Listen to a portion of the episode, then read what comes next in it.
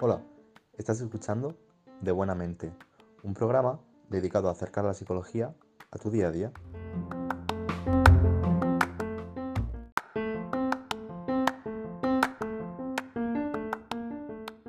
Hombre, si ya estás por aquí, pues mira, aprovechando que ya nos estás escuchando, si te parece, vamos a empezar.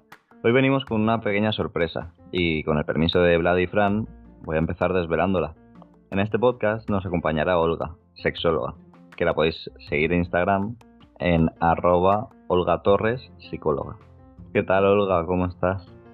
Hola Javi, ¿qué tal? Pues muy bien, la verdad que encantada de estar aquí con vosotros y compartir este ratito y muchas gracias por invitarme. El placer es mutuo, evidentemente. Bueno, yo voy a estar muy atento a vuestras explicaciones hoy porque además de curiosidad también parezco un poco de ignorancia sobre el tema que vamos a tratar. También nos acompañarán los de siempre. Vladi, ¿qué tal? ¿Preparado? Hola Javi, sí, con muchas ganas. A ver qué tal. Y, y Fran, ¿cómo estás? Hola, ¿qué tal chicos? Encantado de estar aquí. Sé que he estado generando un poco de expectativa con el tema de hoy, así que os estaréis preguntando de qué van a hablar. Pues hablaremos de trastornos por dolor en la penetración, como son el vaginismo y la dispareunia. Durante el programa muchas veces nos referiremos a las mujeres por costumbre y comodidad, pero en realidad nos queremos referir a cualquier persona con vagina. Antes que nada, como siempre, empezaremos con una definición. Olga, ¿cómo nos puedes definir todo esto? Bueno, aunque dispareunia y vaginismo son disfunciones sexuales distintas, a veces la diferencia no está tan clara y hay profesionales que lo entienden como dos, dos trastornos en un mismo continuo de trastornos de la penetración, en el que la dispareunia estaría situada como en el intermedio, ya que permite la, penetración aunque causa dolor, y el vaginismo estaría en, el otro extremo, que no, no posibilita la penetración. Como característica común, ambas tienen este denominador físico y psicológico que es el dolor durante las relaciones sexuales, pero me gustaría destacar que ambas difieren en la manifestación de este. Por ejemplo, el vaginismo podemos decir que es una contracción involuntaria debido a espasmos del tercio inferior de la vagina. Esta es la parte más externa de, la vagina. Y esta contracción imposibilita la introducción del pene, de un dedo, cualquier otro objeto, un tampón. Y la dispareunia sería el dolor y la molestia al inicio, durante o después de la penetración. Un criterio común de ambas disfunciones, como muchas otras, es que causa un malestar significativo o dificulta las relaciones interpersonales de, las personas que las sufren. Y bueno, hay una frase que ejemplifica muy bien estas disfunciones que es querer y no poder tener penetración porque aunque la persona eh, desee y tenga la excitación adecuada para tener penetración, esta no es posible. ¿Y se manifiesta igual en todas las mujeres? No, para nada. estas disfunciones se manifiestan de manera muy diferente en cada persona el vaginismo puede ser desde leve, en el que la persona puede disfrutar de las relaciones, pero claro, está esta imposibilidad de, no ser penetrada, hasta muy grave, que es cuando ante una posibilidad de tener relaciones sexuales, cuando se prevé, la persona se siente muy ansiosa y evita las relaciones a toda costa. También puede ser de toda la vida o como consecuencia de algún evento, el nacimiento de un hijo, problemas de pareja, alguna cirugía. A veces se da con una pareja y otras sí, con una pareja sí y otras no. A veces puede haber penetración y otras no. Pero vaya, lo más frecuente es que sea generalizado y, la persona que sufre esta disfunción nunca logre la penetración. Y en cuanto a la dispareunia, los dolores son también muy variados. Pueden ser a nivel superficial, en la zona vulvar, a nivel vaginal o ya a nivel más profundo, que es cuando se causa dolor con el empuje de la penetración y puede ser al inicio, durante o posterior a la penetración, aunque se acabe la relación sexual, puede persistir ese dolor. Sí, y además quiero destacar que no es un problema nada infrecuente. De hecho, la prevalencia del vaginismo se estima cerca del 5% de las mujeres adultas sanas. Y además, un 14% de mujeres han experimentado dolor en sus relaciones en el último año.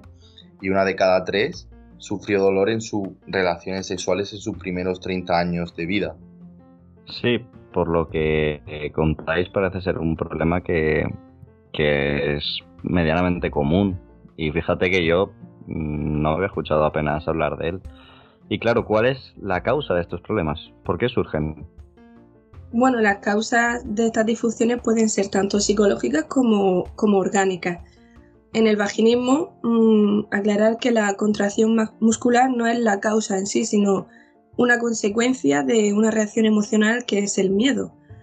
Y las causas físicas del vaginismo pueden ser muy variadas. Cualquier patología que cause dolor durante la penetración, como un himen hipertrófico, endometriosis, inflamaciones, infecciones, que estas son las más frecuentes, y aunque no afecten directamente a lo que es la penetración vaginal, sí causan dolor y entonces pueden provocar una respuesta de vaginismo, dando lugar a, a esta disfunción. En cuanto a las causas orgánicas de la dispareunia, también son muy variadas. Algunas coinciden con las que he nombrado del vaginismo, además puede ser por efectos de un fármaco, falta de lubricación, problemas hormonales, un himen rígido y un largo etcétera. Bueno, y como causas psicológicas de, de ambas, pues están una educación sexual inadecuada, falta de información, ansiedad, estrés, una educación religiosa estricta, abusos y agresiones sexuales y también muy común miedo a contraer ITS y miedo a quedar embarazada. Pero como ya he nombrado, el factor más común es el miedo y el dolor. El miedo sería como la causa del dolor, ¿no? La, la mayor parte de las ocasiones muchas personas anticipan, cuando anticipan que van a tener una relación sexual, antes de, de ya tener contacto físico, sienten dolor y es porque, por el miedo que está anticipando la situación. También claramente influyen los pensamientos negativos e intrusivos, como no puedo, no sirvo, mi pareja me va a dejar, si esto continúa, soy un desastre, no valgo para nada. Esos pensamientos son muy comunes en las personas que, que sufren estas disfunciones y eso también es un factor que mantiene la disfunción. Y me gustaría aclarar que, aunque se trabaje psicológicamente el vaginismo, si existe afección orgánica, es primordial tratar la afección física, porque aunque se trate, a veces también puede quedar ese condicionamiento entre la penetración, la penetración y los espasmos del vaginismo. Sí, bueno, ya a mí me gustaría aportar eh, que, como bien ha comentado Olga, pues existen algunos factores psicológicos que actúan como mantenedores de estas disfunciones sexuales o que las alimentan. Y tienen mucho que ver con la educación sexual, las creencias que cada uno de nosotros tiene acerca de lo que debe pasar, de lo que debe sentir o de lo que debe dar durante las relaciones sexuales. Por ejemplo, la persona que presenta vaginismo o dispareunia puede además experimentar un miedo enorme a fracasar en sus relaciones sexuales, o lo que, lo que dificulta el, el estado de relajación necesario para efectivamente disfrutar de ellas. Por otro lado, puede haber un sentimiento de obligación de resultados, es decir, sentirse obligado a disfrutar y alcanzar el orgasmo incluso un altruismo excesivo que, nos, que, lleva a la persona a querer complacer únicamente a la pareja y se olvida de su propio placer, que también es un derecho. Y algunas de estas creencias se traducen pues, en una autosupervisión constante de, de la persona durante el acto sexual, una especie de hipervigilancia que tiene un resultado paradójico porque termina privándola de lo que efectivamente busca, que es disfrutar. Sí, y al final en cualquier caso el sexo o la penetración pierde esa connotación de, placer y se asocia con algo displacentero que causa rechazo, ansiedad e incluso miedo, lo que provoca que empeoren y persistan los síntomas, incluso como habéis dicho, una vez que desaparecen las causas orgánicas o físicas que, que lo provocan.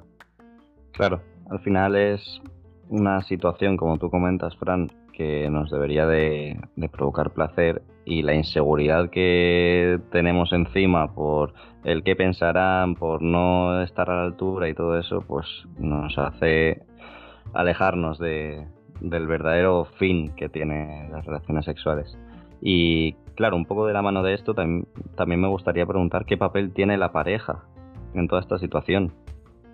Sí, a ver, lo que tenemos que tener claro es que cuando un miembro de la pareja presenta problemas para disfrutar del sexo, ese problema pertenece a ambos miembros y la solución se puede y se debe buscar en pareja. No se debe caer en el desentendimiento, no se debe pensar que como el problema no es nuestro, pues no nos corresponde a nosotros colaborar, en, esa solución, porque de hecho es todo lo contrario. En los procesos terapéuticos, eh, digamos que la, pareja tiene una, una, función primordial. Vamos, tiene un papel clave en la recuperación. Los, terapeutas los hacen partícipes del proceso. Y claro, la pareja también debe evitar caer en esa culpabilización del otro, en los reproches, en los chantajes. Claro, yo entiendo que lo primero es entender la situación e intentar pues tratar de ayudar a la otra persona y apoyarla. Y claro, ¿qué supone que tu pareja sufra estos dolores en la penetración? ¿Cómo puede llegar a afectar en la pareja? Claro, estos problemas tienen una repercusión negativa en la dinámica de la relación, ya que imposibilitan la ejecución de determinadas prácticas sexuales que se consideran habituales o por la inviabilidad de, ser padres de forma natural en las parejas. Entonces, claro, entendemos que también puede tener una repercusión psicológica en la pareja de la persona que sufre este problema. Puede sentirse el causante del, problema, perder, perder la excitación y poder llegar a tener problemas de disfunción eréctil, ¿no? Pues al final sientes que haces daño y que tu pareja no disfruta de las relaciones sexuales contigo, lo que te puede llevar a una pérdida de interés hacia las relaciones sexuales, ansiedad anticipatoria, pérdida también del placer, insatisfacción sexual, etc. Claro. ¿Y qué puedo hacer si me siento identificado con algún problema de los que hemos estado hablando?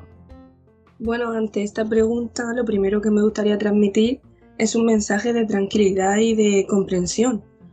Eh, normalmente pensamos, seré la única a la que le pasa esto, porque me pasa esto a mí, mi pareja me va a dejar, no voy a encontrar a nadie que me quiera con este problema.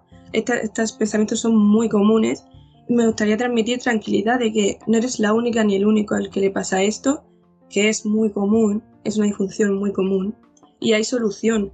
Y con ayuda de un profesional especialista en sexología, la gran mayoría de los casos mm, se, mejora tanto la vida personal como sexual de la persona que la sufre. Lo más importante claramente es acudir a un especialista si, os causa un malestar importante en, en, vuestra vida. Para el vaginismo hay muy buen pronóstico de mejora y éxito. Hay estudios que demuestran que con una técnica que es la desensibilización sistemática hasta un 97% de las personas que han sufrido vaginismo logran tener penetración placentera y yo creo que es un gran porcentaje. en primer lugar también, bueno, lo primero es ir a un, a un ginecólogo, a una ginecóloga, a una matrona, un especialista que pueda descartar una afección física, porque como ya he mencionado, es primordial tratar la afección orgánica. Y así, pues como una pequeña tarea, un pequeño ejercicio para, las personas que nos están escuchando, os voy a proponer, bueno, de las personas que nos están escuchando y creen que se sienten identificados y quieren buscar un especialista o simplemente cualquiera que no lo ha hecho, ¿eh? que esto es muy importante. Es muy importante conocer nuestros genitales, mirarnos con un espejo, eh, tocar esa parte de nuestro cuerpo para conocerla y sobre todo para tener una representación mental, porque tenemos una representación mental de nuestras manos, de nuestra cara, de nuestros pies, pero de esa parte no. Y esto, vamos, es súper recomendable pues para ser más conscientes de lo que nos ocurre y nos ayudará en el proceso de, recuperación, claro. Claro, Olga. Evidentemente estos problemas, la mejor solución y la más viable eh, son de la mano de los profesionales y desde este, desde este podcast siempre eh, queremos invitar a la gente que nos escucha, que se pueda sentir identificada con los problemas de los que hablamos, a acudir a un profesional de la salud, porque nosotros aquí sí que podemos hablar de, los temas de los que hablamos y podemos decir, pues mira, se puede actuar así o se puede actuar así, pero la mejor solución siempre va de la mano de un profesional. Y me gustaría también preguntar cómo actúo si mi pareja tiene vaginismo o un problema relacionado con la penetración. Sí, pues la, forma de reaccionar de la pareja está claro que va a ser fundamental, ¿no? Sobre todo para no empeorar el, problema, porque si, si esta presiona, exige o fuerza la situación, se multiplican las posibilidades de que el problema empeore y para superar este problema es necesario que haya comunicación, comprensión y paciencia por parte de, ambos miembros de, la pareja. eh, también es indispensable no, no eludir el trastorno. Como hemos dicho, la pareja va a tener un papel importante en la terapia y es crucial que entienda cuál es el problema que supone, cuál puede ser la causa, no culparse a uno mismo, no culpar a la pareja, entender lo que pasa como un problema que, tiene la pareja en sí y no algo que recae sobre un solo miembro, ¿no? Como ha dicho Vladi. Y es fundamental en estos casos la empatía en ambas direcciones y solo así podemos llegar a comprender la situación y no comportarnos de una forma que la empeore, entendiendo que para solucionar el problema habrá que esforzarse pero no forzarse. Bueno, y Fran, a mí me gustaría añadir que quizás nos estemos centrando en personas con pareja estable y, si alguien se siente identificado y no tiene pareja, decirle que también que acuda a un especialista, que hay solución, hay terapia, hay, hay posibilidad de mejora sin, una pareja estable y sin la colaboración de, de esta.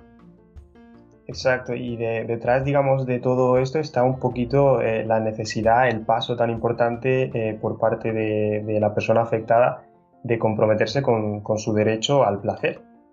Acudir a terapia es un gesto al final reivindicativo, ¿no? que rompe con quizá con esas creencias eh, que las tenemos pues, bueno, por nuestra educación un poco conservadora, quizá por la religión, quizá por la sociedad, que al final terminan lastrando en este caso a la persona en su derecho y, condicionan, la condicionan, digamos, históricamente. Digamos que las personas con vagina han estado históricamente eh, afectadas en este, en este ámbito, en el ámbito sexual. Y ser consciente de este derecho y normalizarlo pasa por buscar una solución y pasa por romper barreras, barreras tanto sociales como psicológicas.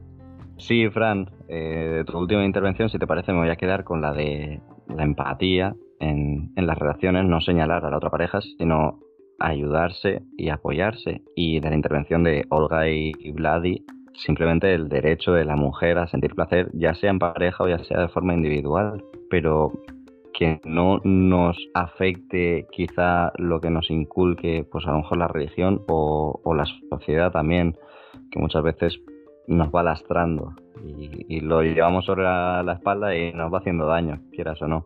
Y si os parece, con esto vamos a finalizar el podcast de hoy ha sido un podcast que para mí al menos, y espero que para todos vosotros, eh, ha resultado bastante interesante, ha resultado bastante fructífero y, espero pues que os haya por lo menos entretenido durante, durante estos 20 minutos. Fran, muchas gracias por tus intervenciones. Gracias a vosotros, chicos. Vladi, más de lo mismo, muchas gracias por, por seguir aquí una vez más. Gracias, ha sido un placer. Y especial agradecimiento a Olga. Gracias por, por acompañarnos durante este podcast. Muchas gracias a vosotros de nuevo, que he disfrutado un montón este ratito y, y a ver si se repite pronto. Precisamente eso es lo que iba a comentar, que Olga nos irá, nos acompañará en algún podcast más, eh, más adelante. Y queríamos por eso proponeros que, cualquier tipo de duda que podáis tener respecto a sexología, que no dudéis en hacérnosla saber en las redes sociales, tanto en el Instagram de, Olga, que hemos comentado al principio, como en los nuestros que tenéis en la descripción del podcast. Así que con todo esto, mm, muchas gracias por estar escuchando, muchas gracias por pasar este ratito con nosotros y un saludo y hasta la próxima y recordad que no hay salud sin salud mental.